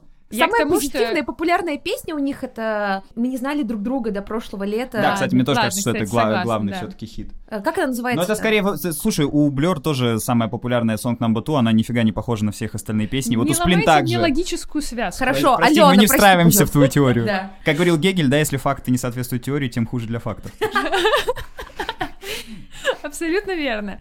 А, Именно этой, этим тезисом я и хотела воспользоваться. В общем, хорошо, не будем никак эмоционально характеризовать песню «Орбит без сахара». Будем говорить о том, что это в русской музыке уникальная вообще композиция, которая использует product placement как основу для припева. Кстати, да, об этом я не думал. Вот. И э, при том, что Сплину никто не платил за то, чтобы Орбит э, упоминался столько раз и в самой песне, и в названии, и в этом они допустили, конечно, коммерческую ошибку и просчет, но это для этих времен было не характерно, поэтому да и ладно. Но вот эта тема, когда реклама настолько плотно начинает интегрироваться в окружающий мир, что даже вот она в песнях сквозит, она сквозит просто буквально из всех отсеков нашей реальности, это же штука, которая началась еще в 50-е годы в Америке с поп-артом, Мгм. и в искусстве 2000-х эта тема опять возвращается. Йогурты, йогурты, если я дальше не буду эту А песню я помню продолжать. ее, кстати. Да, да, сникерсы, сникерсы. Ну, если кто знает, то знает, если не знаете, загуглите. Слушайте, ну вот мы говорили про компьютерные игры в этой же песне, а Дюк Нюкем должен умереть. Дюк Нюкем — это персонаж видеоигры, знаменитый из 90-х годов, так что можно да, сказать, что... и то есть здесь прям вообще интересно получается. Если вам будет интересно о возвращении поп-арта уже в русском искусстве, есть такие художники Виноградов и Дубасарский. Они до сих пор очень популярны, это московские художники. Они совмещают фрагменты рекламы, прямо такие кадры, да, в своих живописных работах с фрагментами окружающей реальности. Ну, я думаю, давайте перейдем к кино. У нас как-то очень... У нас в прошлый раз был мощнейший блок кино, в этот раз мощнейший блок по музыке. Предлагаю по чайку. Про кино, друзья, ну, я думаю, все в нулевые уже, по крайней мере, существовали из наших слушателей, более-менее про кино помнят. Период для российского кино 2000 также к музыке начинается не в 2000 году, он начинается в 98-99. Для нас это важный период. Почему? Ну, во-первых, я бы сказала, что начинается чуть-чуть раньше. Дело в том, что 2000-е годы — это тучные годы и тощие годы, как в притче про виночерпие. Так вот, это годы были тучные, которые пришли вслед за тощими. И знаете, за кого нужно благодарить за эти тучные годы? А, неожиданно Джеймса Кэмерона.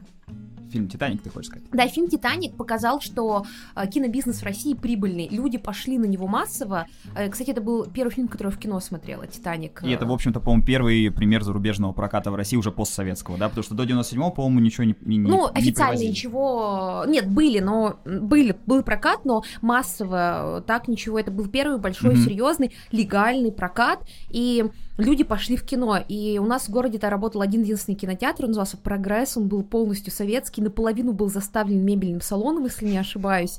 Это очень важный момент для 90-х, потому что, чтобы вы понимали, официально в России на на момент 91 года, по-моему, 16 кинотеатров на всей территории России существовало, и это очень-очень мало. К 2001 году их количество официальных кинотеатров выросло до 56. Ну, это кажется сейчас смешные цифры, Мгм. но это очень важно. Все пошли массово на «Титаник», и «Титаник» показал русским бизнесменам, что люди хотят ходить в кино, и на этом можно заработать деньги, поэтому спасибо Джеймсу Кэмерону, За он- счастливое детство. за счастливое детство.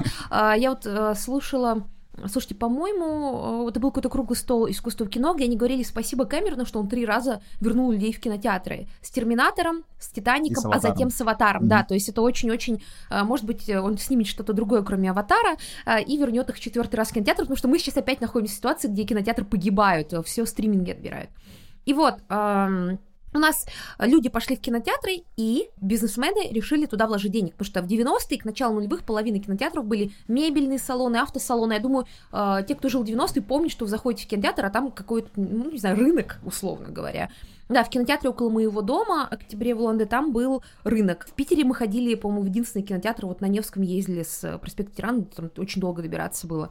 Кинотеатры стали открываться. Более того, в начале 2000-х кинотеатры стали перестраивать. Появился Dolby Digital звук, конечно, закупленное БУ оборудование из Европы. Оно до сих пор, кстати говоря, такое. Если вы будете в Европе, очень советуем сходить а, в какой-нибудь большой кинотеатр, потратить эти безумные деньги, переводя на русский, а, и вы увидите, что если вы ходите в кинотеатр с новым оборудованием, тот самый шумящий Dolby Digital звук и тот самый IMAX совсем по-другому там выглядит. И звучит просто, ну что там новое оборудование. У нас а, все еще уже 20 лет работает эта система с закупкой БУ оборудования. Так или иначе, это очень грустно.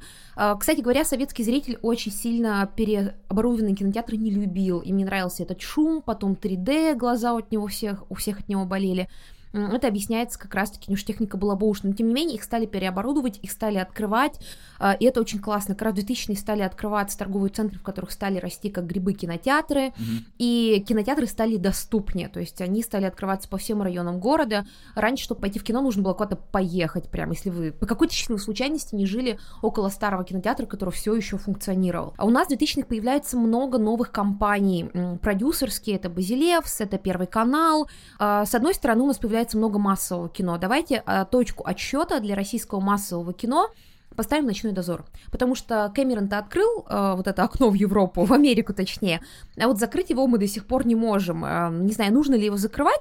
Вот есть хороший пример Кореи, в которой боролась с западным прокатом за счет спонсирования и частными компаниями, чебалями. Вот э, это крупные бизнесмены а, в Корее так называется, Чебали, там, глава Samsung и так, Hyundai, это вот, например, Чебали, и одновременно спонсированием артхаусного кино государственным, и им удалось победить иностранный прокат. У них самые популярные фильмы — это корейские в прокате сейчас, то есть, а, например, «Мстители. Война бесконечности», которые заняли в каждой стране сейчас э, ну, вот, рейтинг за год, угу. у них на втором месте после корейского фильма. Ну, то есть это не... Тут такая важная поправка, просто корейский кинематограф, он один из сильнейших в мире на данный момент, да, и за последние 20-25 лет. Вот чего нельзя как раз сказать о российском. Просто они находились в 90-е в той же ситуации, что и мы. У них почти не выходило своего кино, э, кинотеатры были заполнены американскими фильмами, но им в 2000 как раз именно в 2000 удалось переломить. У нас в 99 году, по-моему, если не ошибаюсь, выходит очень плохой блокбастер «Шире», право, но он плохой, но тем не менее люди на него пошли. А потом начинают появляться фильмы 72 авторские, метра. авторские фильмы, которые начинают завоевывать еще всякие призы. И мы вроде бы начали точно так же, вот, но находимся мы сейчас совершенно в другой ситуации.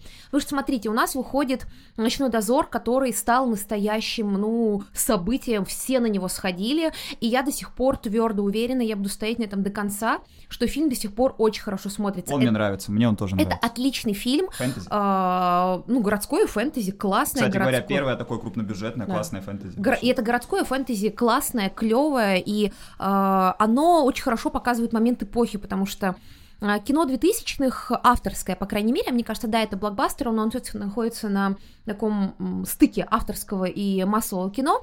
А, вспомни, как выглядит ночной дозор, вспомни Гессера, это все эстетика, и они разговаривают и ведут себя, и даже иерархия внутри построена на а, таком бюрократическом советском аппарате. Ну, то есть а, был замминистра СССР славный ГСР, как в песне Умы Турман, если не ошибаюсь. Это же Ума Турман, да, «Ночной дозор».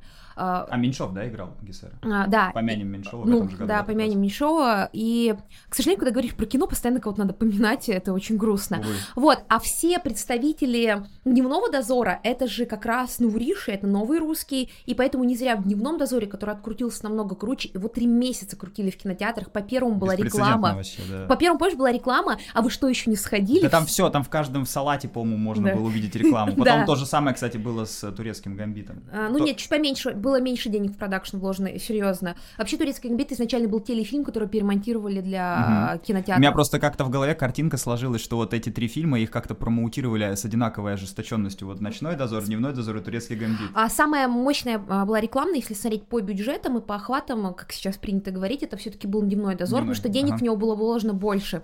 «Ночной дозор» это была все таки экспериментальная история, там за какие-то смешные деньги сделали спецэффекты, которые до сих пор нормально выглядят. Отлично выглядит, как по мне. Вот, и фильм был отличный, потому что он одновременно рефлексировал над, ну, ситуацией в России. У нас все еще есть постсоветское прошлое, и никуда вы от него не денетесь. Mm-hmm. И одновременно есть вот эта яркая история с новым богатым миром. А, в «Дневном дозоре» э, очень иронично снялось огромное представителей, количество представителей шоу-бизнеса, шоу-бизнеса да. именно в роли вампиров. Ну, то есть все, ну, мы понимаем паразитирование. А, Я думаю, Лукьяненко сыграл большую роль, потому что про литературу мы не говорим, но у нас схлынуло просто невероятное количество русского фэнтези, популярного в народе, и вот это все сложилось. И фильм очень отличается от книги, и слава богу, потому что сейчас читать Лукьяненко это не в седьмом классе почти невозможно, а фильм до сих пор отлично смотрится. И Дневной дозор, он, на мой взгляд, чуть похуже, чем ночной дозор, но все еще отличный. И вот эта история запустила целую волну блокбастеров. Ночной дозор, между прочим, его же э, крутили по всему, ну, то есть у него был прокат мировой, это было первое в истории России раньше, э, как, господи, я уже не помню, кто выразился, из русских кинокритиков французские режиссеры приезжали, выбирали себе русских невест для совместного э, фильма, а тут э, можно, ну, русские фильмы поняли, что мы можем выходить на западной студии, Fox, если не ошибаюсь, э, прокатывал «Ночной дозор», и все ужасно этому гордились, и я, кстати говоря, как-то общалась одной из работ с испанцами, и они смотрели в кино «Ночной дозор», то есть он, он говорит, ну, я-то, я-то училась на кинокритике, и говорит, эм, я видел русский фильм, и я думала, сейчас скажет Тарковского, еще что-то. А он такой, «Ну, «Ночной дозор», и я такая, о май гаш, я показала ему трейлер, и он говорит, да, это реально тот фильм. Слушай, это будет в тему. Я в 2013 году общался с э, калифорнийцами, блэк-металлисты, э, американцы, блэк-металлические музыканты. И, ну, а, конечно, зашел разговор о России. Они такие, слушай, русская музыка это круто, мы любим тату.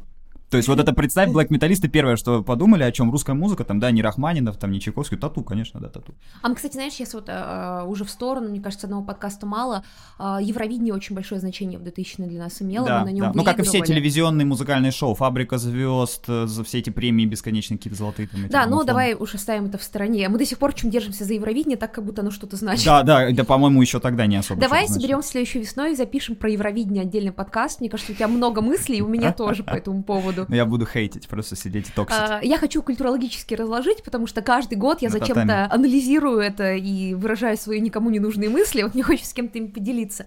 Так вот, а, его прокатывали, и дальше наши фильмы пошли в какой-то мировой прокат. Это было очень круто и классно. Глебометов основал свою продюсерскую империю, которая, к сожалению, ничего такого уже классного не сделала. Screen Life, он снимает А, Screen да, Life. да, и вот я к этому иду. Я, к сожалению, сходила на фильм Черная молния. У меня, кстати, был выбор 1 января сходить на аватар или Черную молнию, и мы опоздали на аватар, на 20 минут решили не заходить и взяли билеты на ближайшее. Я до сих пор считаю, что лучше пошла на аватар, тем более, что 20 минут для этого фильма не имеет значения, там ни, ни сюжет вообще не имеет значения, чисто просто видеоарт красивый.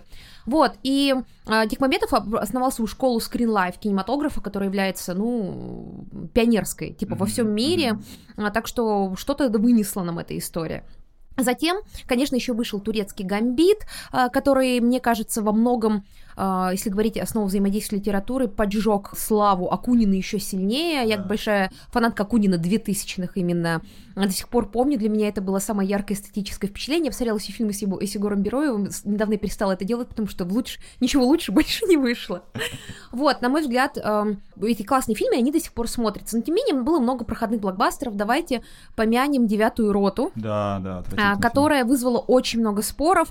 И меня, кстати, тогда, возможно, начала свою карьеру кинокритика, потому что я тогда первый раз заметила осознанно прямо, не с чьей-то подсказки, а сама, а, ну, как-то киноляп, потому что я до сих пор помню, как меня удивил чистый белый кроссовок посреди... Да, там очень войны. много такого. Да, И, ну вот кстати я- говоря, самый главный э, исторический киноляп это то, что там на полном серьезе 5 минут Серебряков, по-моему, актер, значит, затирает то, что Афганистан никто никогда в мире не мог захватить. Вот, типа, теперь это предстоит сделать вам. Пардон, Александр Македонский, Британская империя, Персия, там, я не знаю, сейчас перечислю просто. В очередь встали. Да, да, так что Вот. там много ляпов. А, поэтому, э, и, кстати говоря, сейчас иронично, я вот когда готовилась, э, мы с Аней обсуждали, нашим другим лектором по кино, и мы с ней посмеялись, что все ужасно ругали Бондарчука, э, ну что его отец такой великий, а он такое ужасное кино В тени снимает. немножко, да. Да, бы. но мы все, все считали, что это худшее, что могло произойти с русским кинематографом, но затем пришел великий ужасный Сарик Андерасян, доказал, что Бондарчук нормальное кино вообще Он снимал. взял удар на себя просто. Да, понимаешь, у него оказался преемник куда страшнее.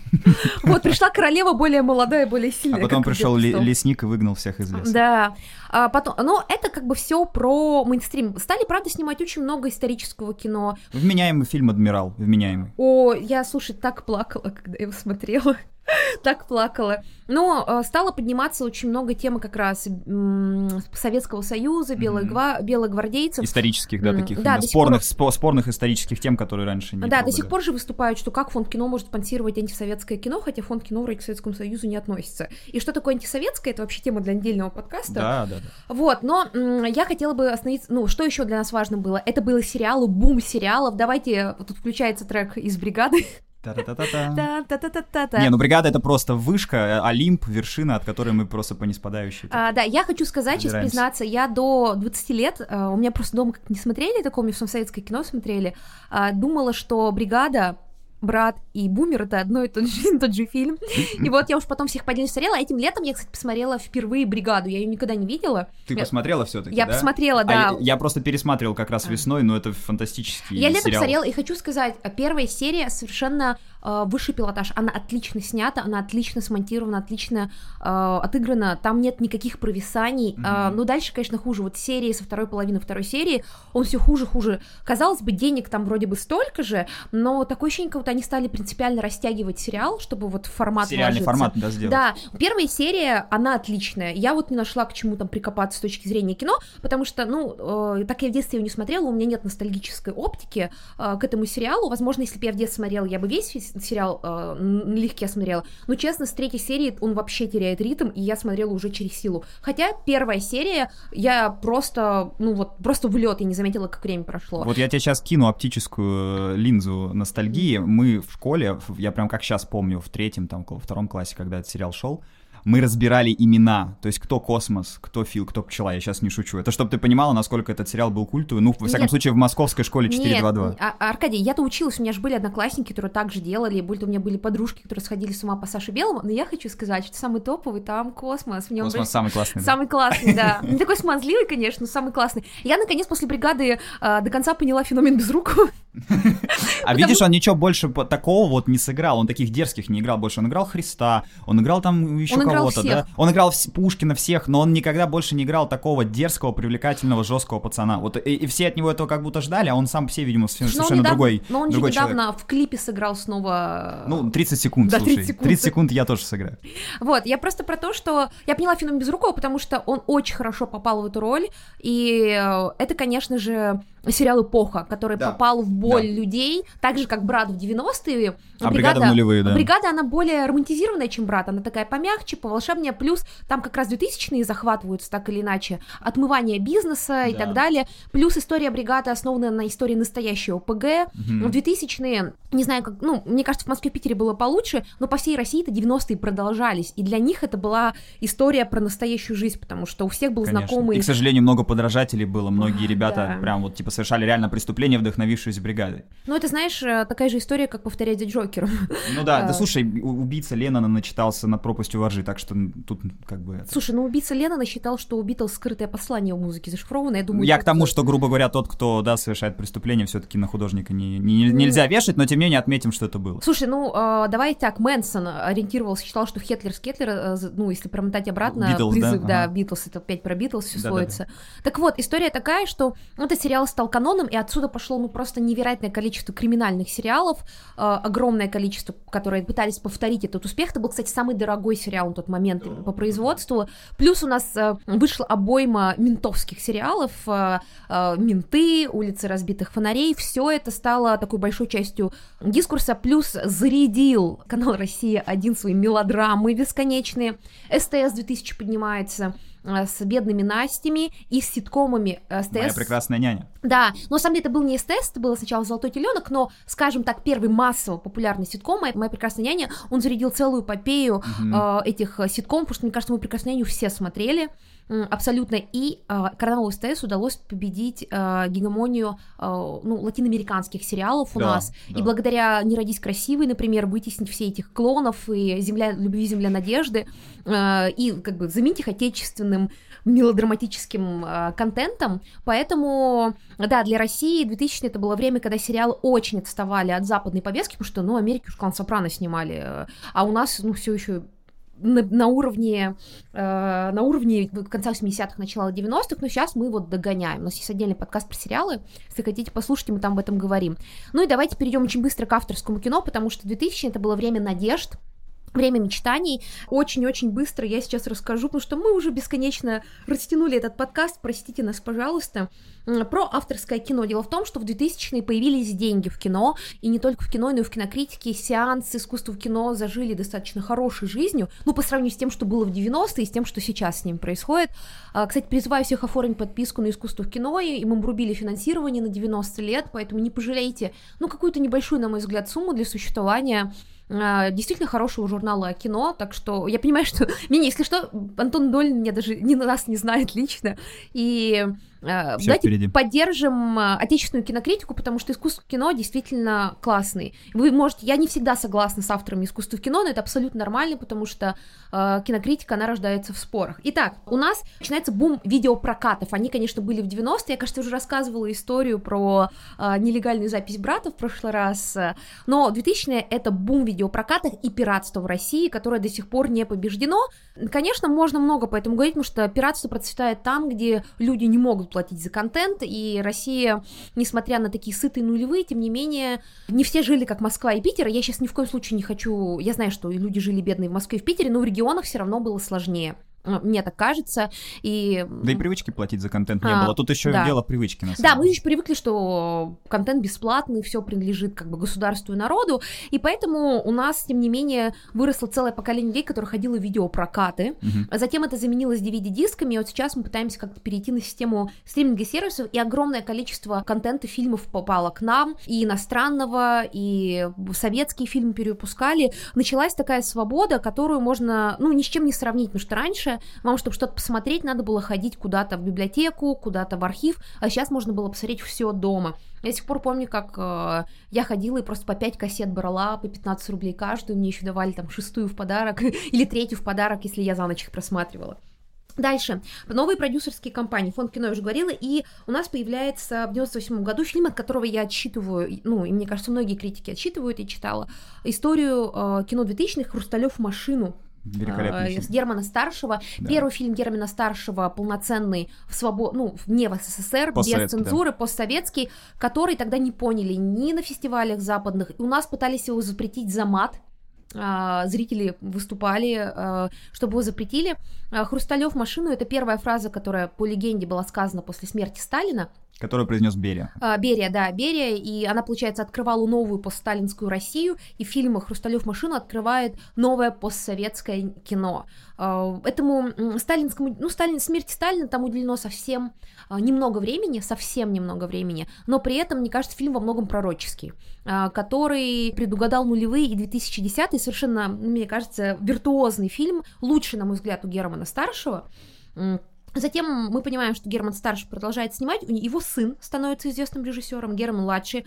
Выходит последний поезд, Гарпастум, Гарпастум, бумажный солдат, совершенно другие фильмы, интенционно, мне кажется, больше похожие на Сакурова, но у нас появляются большие знаковые имена режиссеров новых, которые не были режиссерами советскими а, и не являются балабаном. ну, Кстати, Сакуров нулевые снимает «Русский ковчег», знаменитый, да, русский 2002 ковчег. год. Да, ну просто говорили в прошлый раз о Сакурове, что он начал в 90-е, угу. и, в принципе, ну, он так и сидит на этом троне. Сакуров — это такая величина, от которой никуда не деться, сейчас он растит еще новое поколение за угу. собой. Бал Балагов, Бал Балагов, да. У нас выходит «Возвращение Звягинцева» и «Коктебель» э, Попогребского и Хлебникова, и это все представители важнейшего направления для 2000-х, это новые тихие. А, это Сигарев, а, Хлебников, Звягинцев, Погребской, Волошин, Бардин, Бакуридзе, Хамерики и другие. А почему и, тихие? Э, тихие они потому, что у них не было никакого манифеста и программы, они mm. вообще не объединялись. Но при этом они четко, если ты, ну, пройдемся по этим режиссерам, могу назвать фильмы, вдруг интересно кому-то. Это, конечно, Елена «Возвращение Звягинцева», потому что поздний Звягинцев это уже не к новым тихим. Это «Волчок», «Свободное плавание», «Россия 88», «Охотник», 977, «Сказка про темноту», Коктебель тот самый известный. Но вообще я советую «Возвращение» Елену Коктебель посмотреть, если понравится, то можно да, дальше. «Возвращение» вообще грандиозный фильм и Вели... Ну, один из самых великих и крутых, созданных вот после... А я больше Елену люблю, мне кажется, это лучше у Звягинцева, вот прямо она мне А что-то все фанаты, кстати, делятся, я с кем не обсуждаю, все либо ну, Елену есть выделяют, либо Почему есть еще Левиафанки, кто любит больше всего. Не, я его совсем не люблю. Вот «Возвращение» классный, там с очень, кстати, интересной библейской такой метафорой через весь фильм. То есть это, мне кажется, фильм, который вообще вне времени вот очень стоит, так можно посмотреть в любом возрасте и что-то для себя найти. Мне кажется, Елена это очень э, потрясающая метафора через человеческие отношения того, что со страной происходило. То есть это Есть вроде такое, да, очень, есть. очень простая история, с одной стороны, но она прям, знаешь, э, очень человеческая, и при этом она очень напряженная, она, на мой взгляд, восхитительно снята, держит Мгм. тебя до конца. Там нету каких-то больших жестов, а я очень люблю, когда нет больших жестов, но при этом какая-то очень большая история скрывается. Не, напряжение у. Звягинцева всегда отлично, даже в слабых фильмах вроде Левиафана, там вот тетива этого драматургического напряжения, как он сам говорит. Ну, Она у него всегда предельно натянута, то есть ты прям реально переживаешь за персонажа. Ну так вот, и «Новые тихие», потому что у них не было манифестов, это было такое кино, которое рефлексировало над, над Россией, новой Россией, а что нас ждет в будущем? Вот Советский Союз закончился, лихие 90-е, они вроде бы отступают, а что же дальше? Это не восторженный, э, ну, восто- во- не восторженность в будущем, не вера в 21 век, не вера, не вера в эти большие деньги, а растерянность. Это кино растерянного поколения, и поэтому они называются «Новые тихие». А, Кроме того, у них не было какой-то авторской позиции, это такое было кино, все, экзистенциального кризиса. Мгм. Оно очень шло в разрез с тем, что в кино происходило в основном, и вообще с культурой 2000-х, потому что тогда же большие деньги, громкие заявления, ну, все это яркое, звонкое, а они находились в экзистенциальном кризисе, я, ну, как бы обращались к тому, что принято называть русской чернухой, хотя я не согласна с этим термином, а, Это кино растерянной России, которое показывает, что происходит за яркими глянцевыми билбордами, которые всю страну заполняют.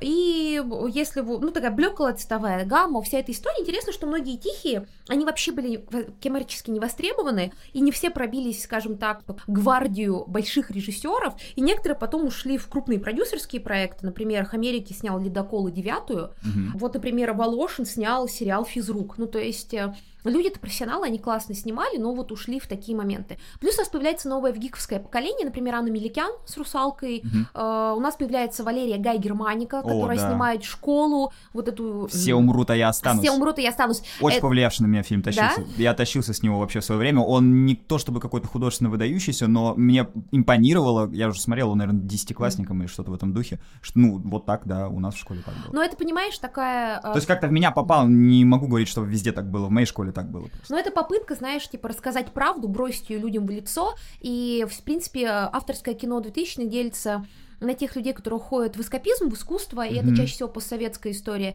и тех людей, которые уходят, э, ну, собственно, в попытку борьбы. Это у нас э, история как раз про Валерию Гай Германику. Отдельно Мгм. хочется отметить эм, фильм «Водитель для веры», который для большинства зрителей, пропустивших «Хрусталев машину», помнишь, как все же промоушен был «Водитель для веры», начал вот этот постсоветский дискурс, который продолжился и в кино, вспомним там «Штрафбат» сериал, Мгм. и все эти военные фильмы 2000-х. И сериалы, экранизации вроде «Дети Арбата», там Да, да, то есть это фильм, запустивший вот эту волну в массовый, в массовом Осмысление просмотре. 30-х, 40-х, 50-х, вот э, сталинской, постсталинской Но я эпохи. считаю, что изначально запуск произошел с Хрусталев машину. Конечно, да. да. Вот, это все очень важные темы для этого периода. Плюс цензура была достаточно слабой, хотя, хотя в 90-е не было цензуры вообще, в 2000-е уже стали пытаться запрещать фильмы по религиозным каким-то вопросам, по вопросам цензуры, э, но при этом все было свободнее, потому что если мы посмотрим «Квартет И», это вот ну, яркие представители комедийного жанра, который Мгм. сейчас тяжело, сейчас они ничего уже хорошего не делают, но я считаю, что «День выборов» — это гениальный фильм, который, которому я готова многое простить, ну, из современного дискурса,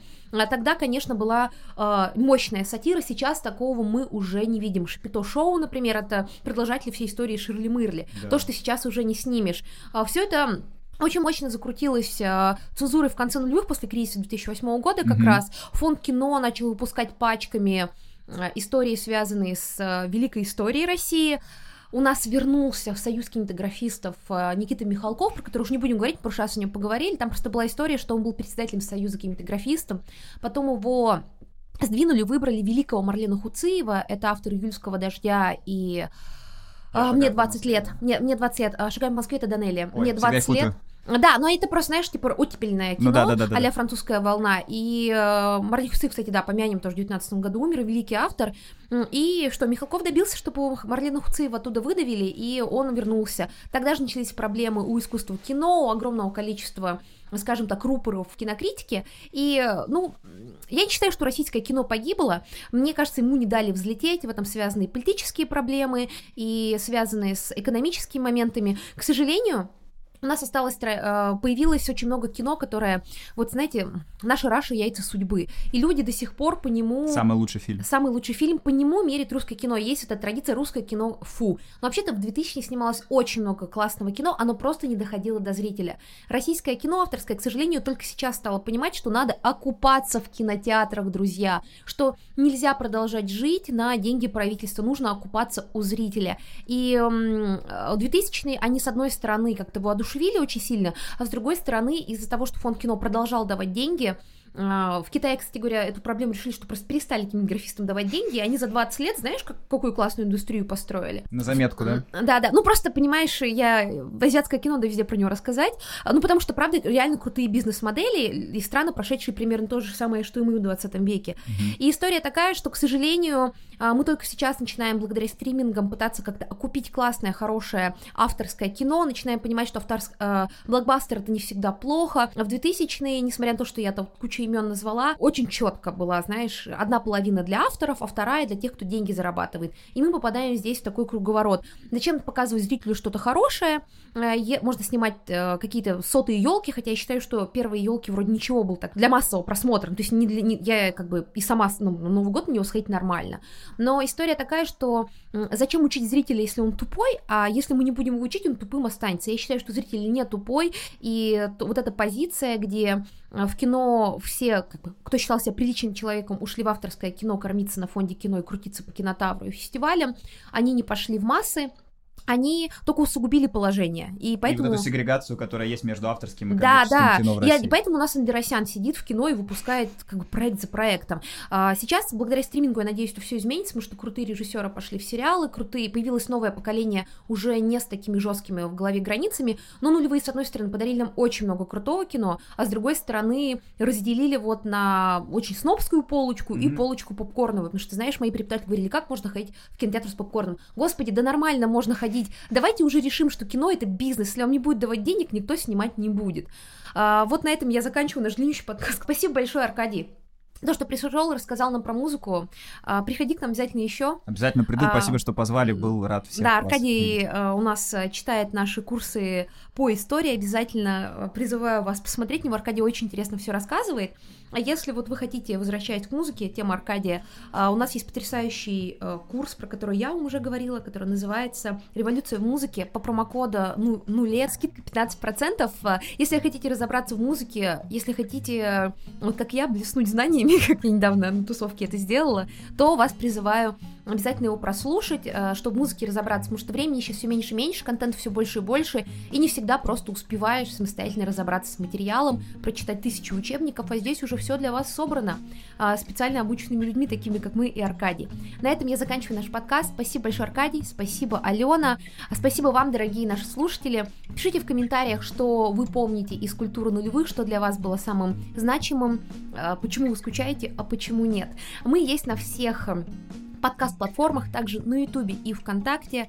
Э, ставьте нам, пожалуйста, лайки, оценки, пишите комментарии. Это поможет нам узнать, что вы о нас думаете, и э, поможет также узнать другим людям о нашем подкасте. Спасибо большое. До свидания. Всем пока. Пока.